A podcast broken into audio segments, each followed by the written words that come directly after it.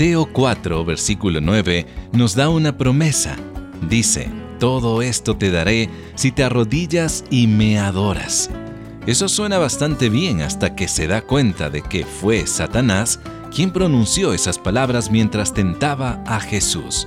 Verá, el contexto es de vital importancia cuando se lee la Biblia.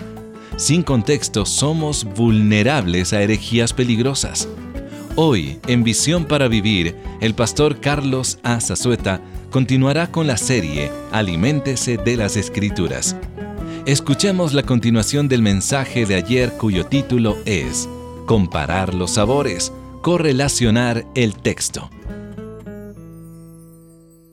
En la primera carta de Pablo a Timoteo, capítulo 1, versículo 5, Pablo está anunciando cuál es el propósito que tenemos nosotros como estudiantes de la palabra. Un tema muy similar, otro pasaje de la Escritura. En 1 Timoteo 1.5 leemos que Pablo dijo lo siguiente.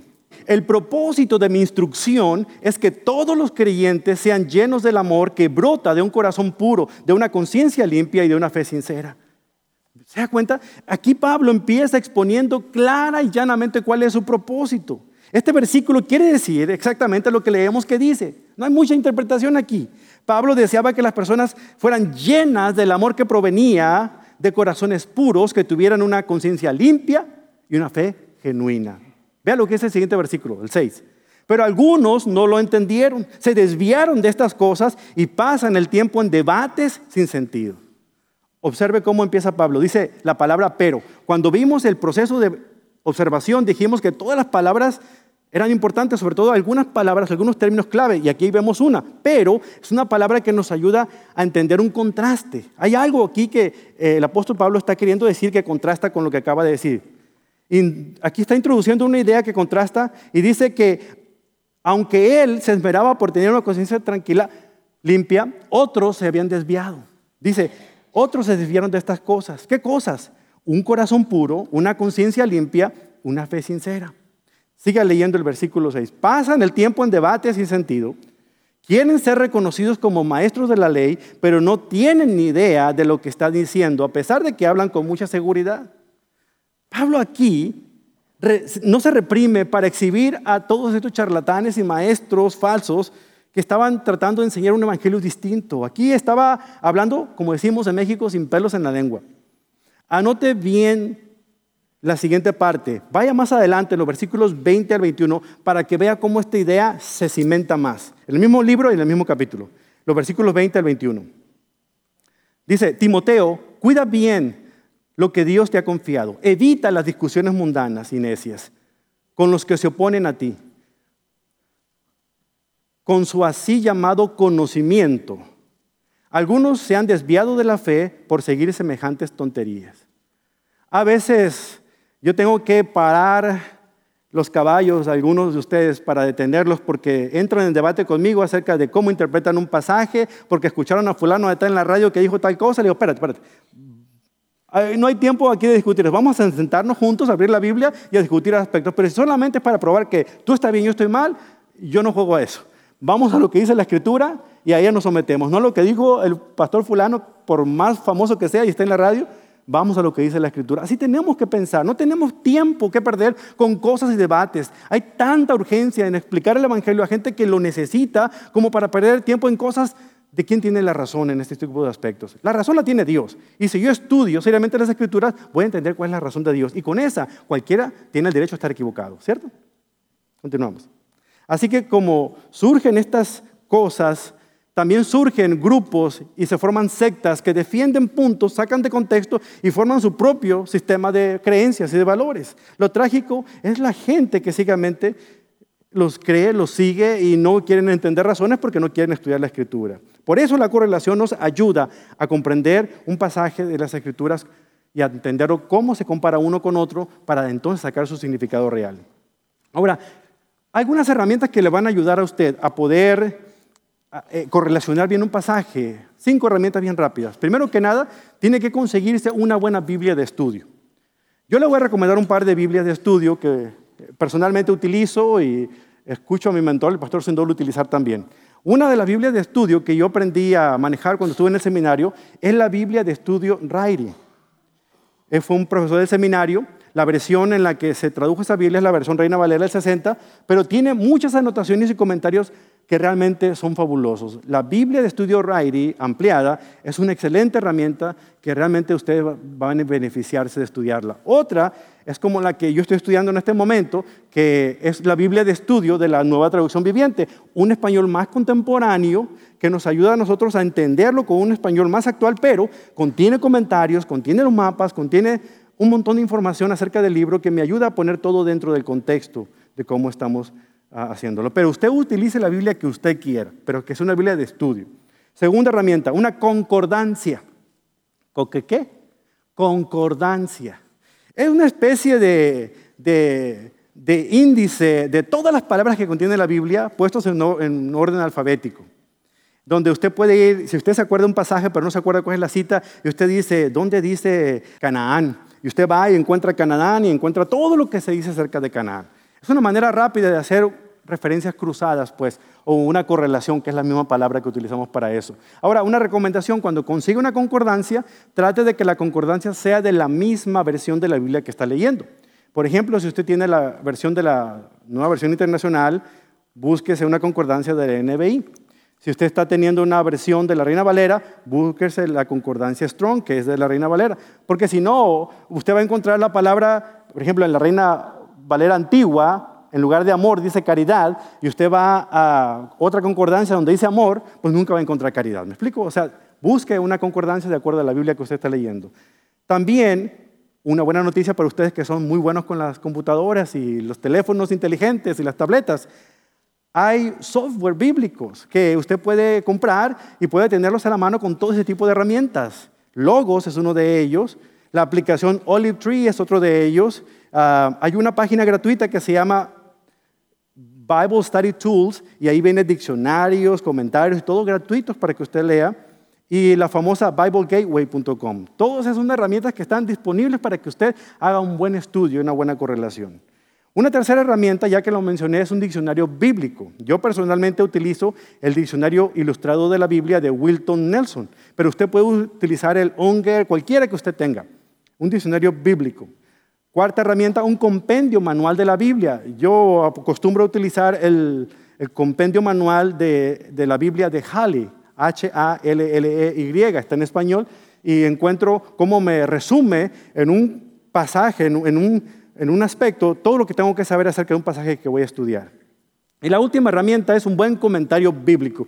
El pastor Swindoll ha escrito el comentario de todo el Nuevo Testamento, lamentablemente está existente únicamente en inglés, pero también hay unos que están traducidos. Está el comentario de MacArthur, ese está casi todo en español. Está el comentario que más utilizamos en el seminario de Dallas, y está todo en español, que es el comentario del conocimiento bíblico de Roy Suk y John Walworth. Eso es una de las herramientas excelentes que nos dice versículo por versículo cuál es lo que observamos y lo que interpretamos de un pasaje.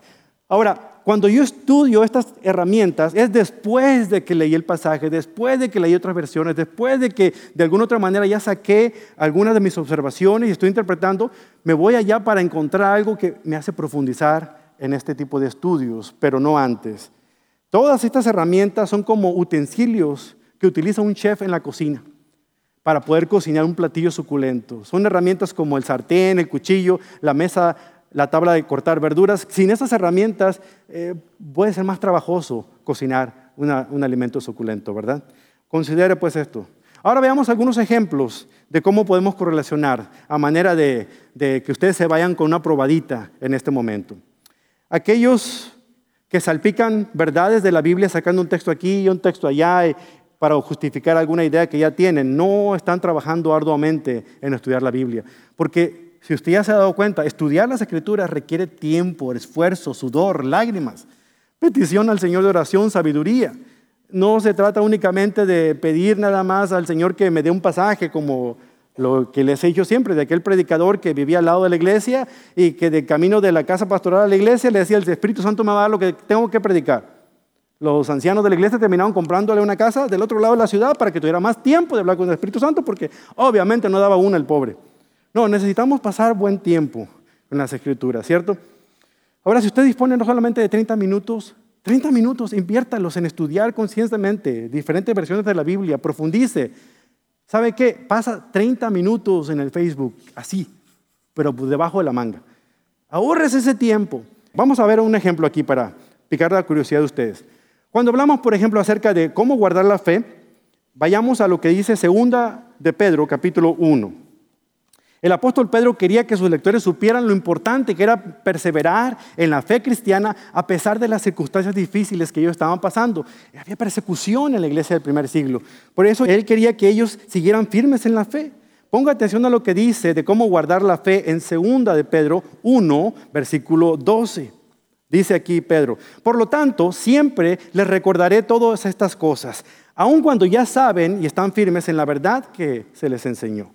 Pedro aquí enseñó fielmente acerca de la verdad de Dios. Fue directamente a los manuscritos del Antiguo Testamento y sacó información de ellos para poder explicarles lo que ellos necesitaban saber. Vea lo que dice en el versículo 13, 2 de Pedro 1. Dice, y es justo que deba seguir recordándoselas mientras viva pues nuestro Señor Jesucristo me ha mostrado que pronto tendré que partir de esta vida terrenal, así que me esforzaré por asegurarme de que siempre recuerden estas cosas después de que me haya ido. Más adelante, Pedro hace una correlación de lo que él está diciéndole, lo que él está enseñando, lo que él está viviendo por experiencia con lo que ya se había escrito en el Antiguo Testamento. Acuérdense que la Biblia que conocían los discípulos del Señor era el Antiguo Testamento. El Nuevo Testamento todavía no se estaba terminando de escribir, apenas estaba en proceso de escribirse. Vea lo que dice los versículos 19 al 20. Dice, debido a esta experiencia, lo que Él les está diciendo, lo que Él está tratando de enseñarles, ahora confiamos aún más en el mensaje que proclamaron los profetas.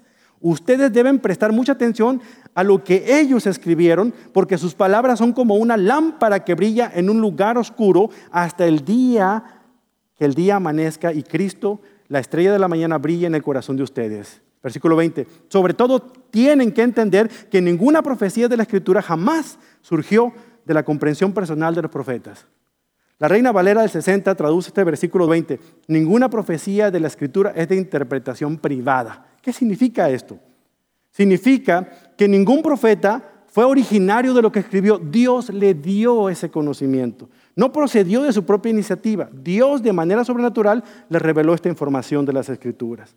Al final de ese versículo explica cuál es el rol del Señor al transmitir su verdad. Dice el versículo 21. Al contrario, fue el Espíritu Santo quien impulsó a los profetas y ellos hablaron de parte de Dios. Ese era el rol. Tenían que hablar de parte de Dios. Pedro estaba escribiendo sobre los profetas del Antiguo Testamento. Estaba hablándoles que lo que ellos escribieron es palabra de Dios. Dios los inspiró a hablar. Pero también al mismo tiempo el apóstol Pedro estaba autentificando lo que él les estaba diciendo porque él también estaba hablando por parte de Dios. Jesús lo envió a hablar las buenas nuevas por todos lados. Y él estaba hablando de esto.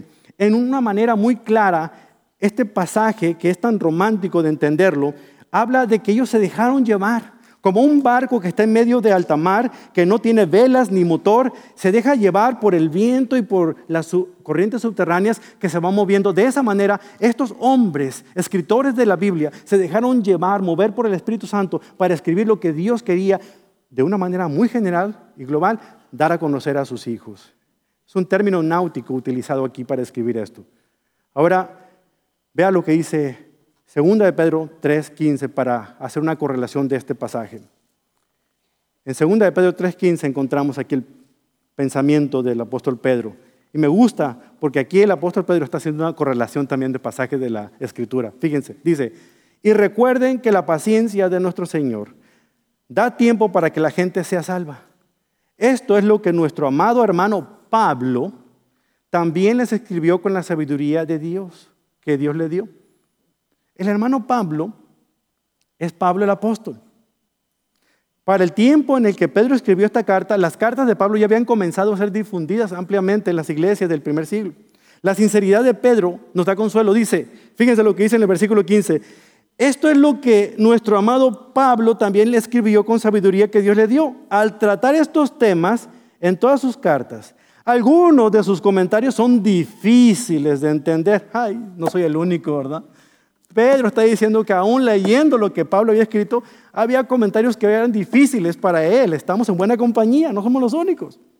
Dice, y los que son ignorantes e inestables han tergiversado sus cartas para que signifiquen algo muy diferente, así como lo hacen con otras partes de las escrituras. Esto resultará en su propia destrucción. Lo que es importante aquí anotar es lo siguiente. Pedro está autentificando los escritos de Pablo como palabra de Dios. Y obviamente él está diciendo, yo también estoy escribiendo, por lo tanto estoy hablando cosas que Dios me está revelando a través del Espíritu Santo.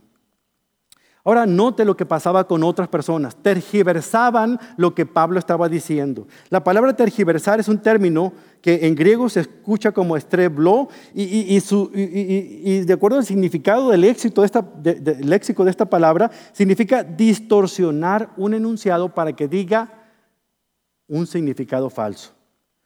De acuerdo al comentarista William Barclay, la doctrina de Pablo de la gracia se tergiversó convirtiéndola en una excusa y aún una razón para pecar. Romanos capítulo 6.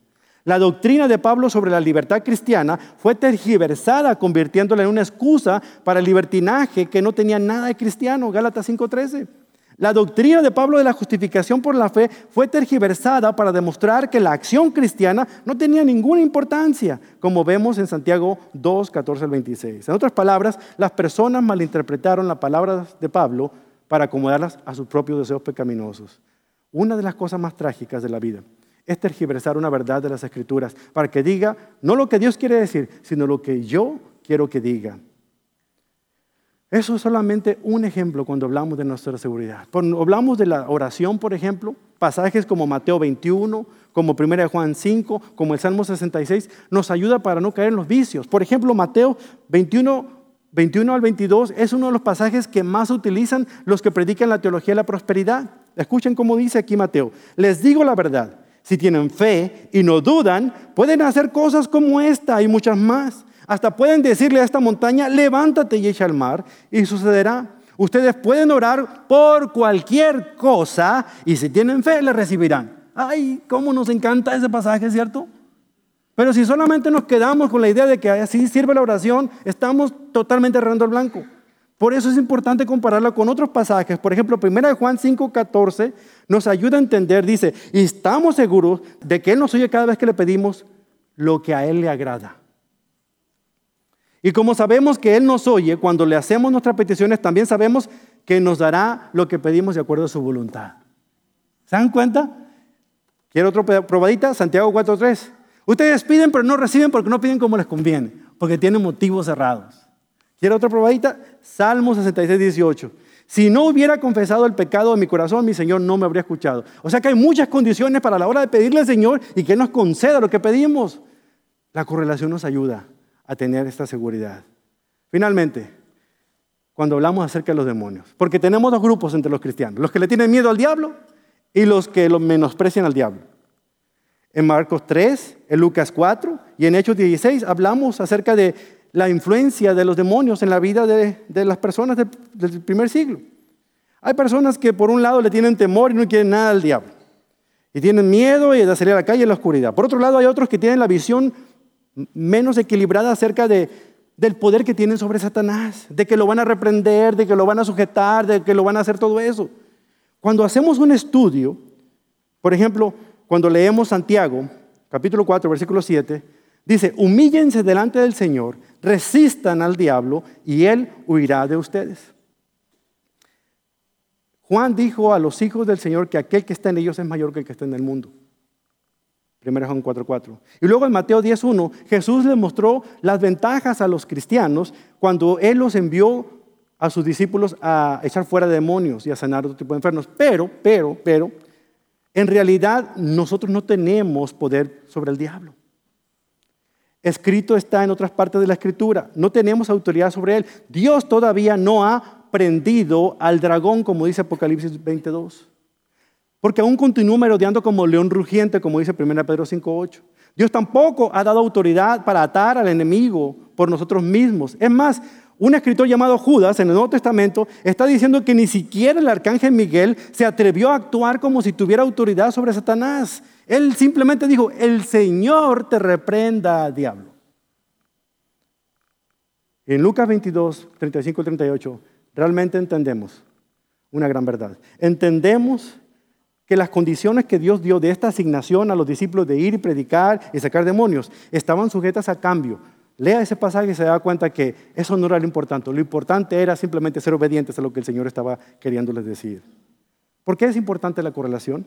Una, nos da un discernimiento claro en lugar de opiniones confusas. Opiniones humanas hay hasta por debajo de las piedras y la mayoría son erróneas. La correlación traslada la autoridad de la palabra sobre nosotros directamente por el Espíritu Santo. Segundo, nos ayuda a desarrollar un enfoque razonable y equilibrado de las escrituras. Nos protege de irnos a los extremos. Satanás es un experto en utilizar los extremos. Él siempre agarraba textos de la Biblia, pero no los decía completos. ¿Se acuerdan cuando tentó a Jesús en el desierto? ¿Se acuerdan cómo tentó a la mujer en el Edén? No les dijo la verdad completa. Cuando sacamos un texto a medias, estamos tergiversando las escrituras igualmente. Tres, nos ayuda a desarrollar un enfoque razonable y equilibrado de las escrituras. Y cuatro, nos permite separar rápidamente la verdad del error. Concluyendo, ¿qué podemos hacer nosotros a la hora de correlacionar? Tres cosas, tres recomendaciones. Primero, seamos diligentes en el estudio de las escrituras. Preparémonos, invirtamos tiempo. Si tiene cinco minutos, estudie cinco minutos, pero sea consistente. Segundo lugar, procuremos agradar a Dios, no a los seres humanos, como dice 2 Timoteo 2.15. Procuremos ser aprobados por Dios, no por la gente. Y eso nos va a ayudar a saber que debemos mantenernos completamente eh, en, el camino correcto. El estudio esmerado de la palabra honra a Dios, al Dios de la palabra. Y tres, mantengamos el equilibrio, hermanos. Nuestra meta es abrir camino recto hacia las escrituras, no desviarnos de ellas. Si usted tiene la sensación de que el descubrimiento que ha tenido en las escrituras está en desacuerdo con lo que las escrituras mismas dicen, párese ahí y vuelva nuevamente a estudiar las escrituras. Todo esto podría resultar desalentador para aquellos que piensan que comunicar es sencillo, porque comunicar la palabra del Señor debemos hacerlo como está dicho e interpretar dentro del contexto. Es bien importante leer lo que aquí dice y saber que lo que Dios dice es lo que realmente es lo que quiso que significara. Uno de los más grandes desafíos de la humanidad es aprender a decir las cosas como son, pero decirlas bien. Y eso tenemos que tener mucho cuidado nosotros que estudiamos la Biblia. Hay una sola interpretación y no tenemos por qué cambiar la verdad, pero hay que saber cómo comunicarla. Comunicarla como Dios espera, con las diferentes aplicaciones que tengamos. Seamos cuidadosos en el estudio de la palabra. Estamos tratando con la vida eterna de mucha gente cuando estamos comunicando la verdad divina. Por eso vale la pena que invirtamos tiempo y seamos diligentes en estudiar la palabra.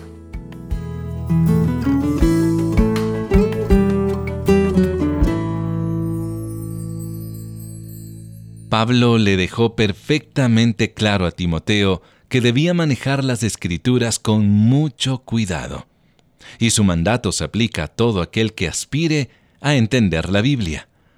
Usted está en compañía de Visión para Vivir con el pastor Carlos Azazueta y el mensaje, comparar los sabores, correlacionar el texto.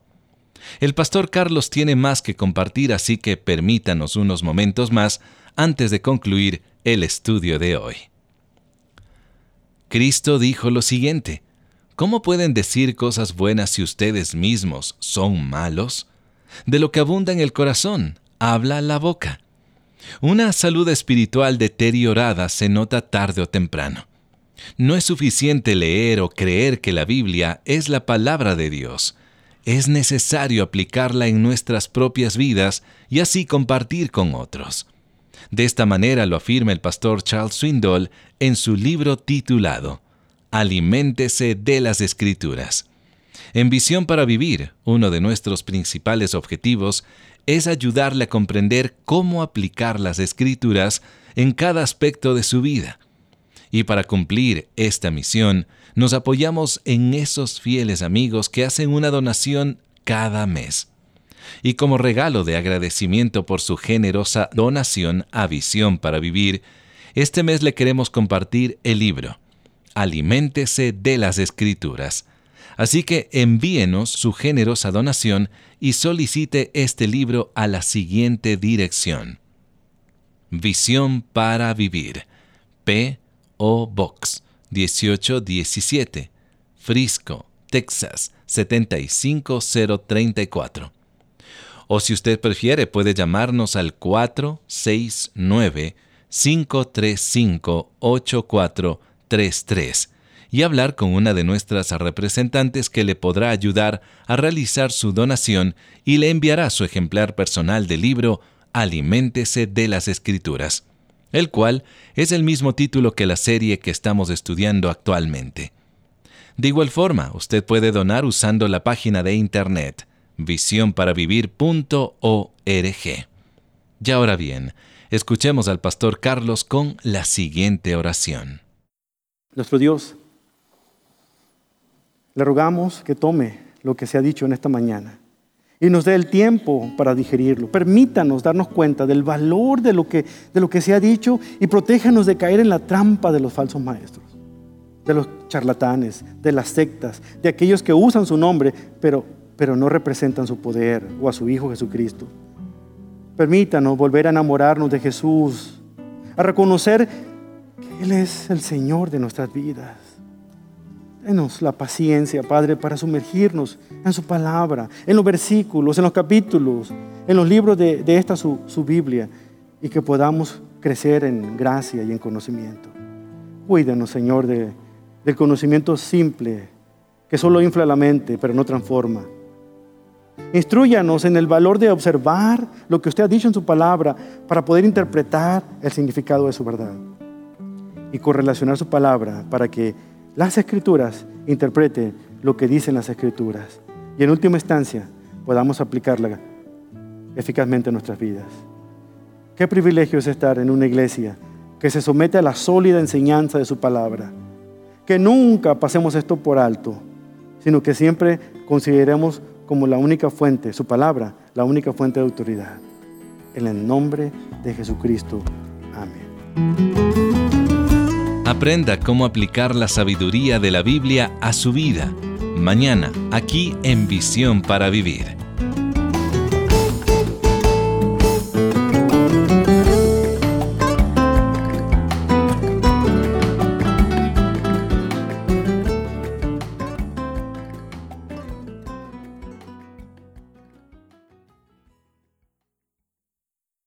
Este mensaje, correlacionar el texto, es copyright 2018 y su grabación es copyright 2023 por Charles R. Swindoll.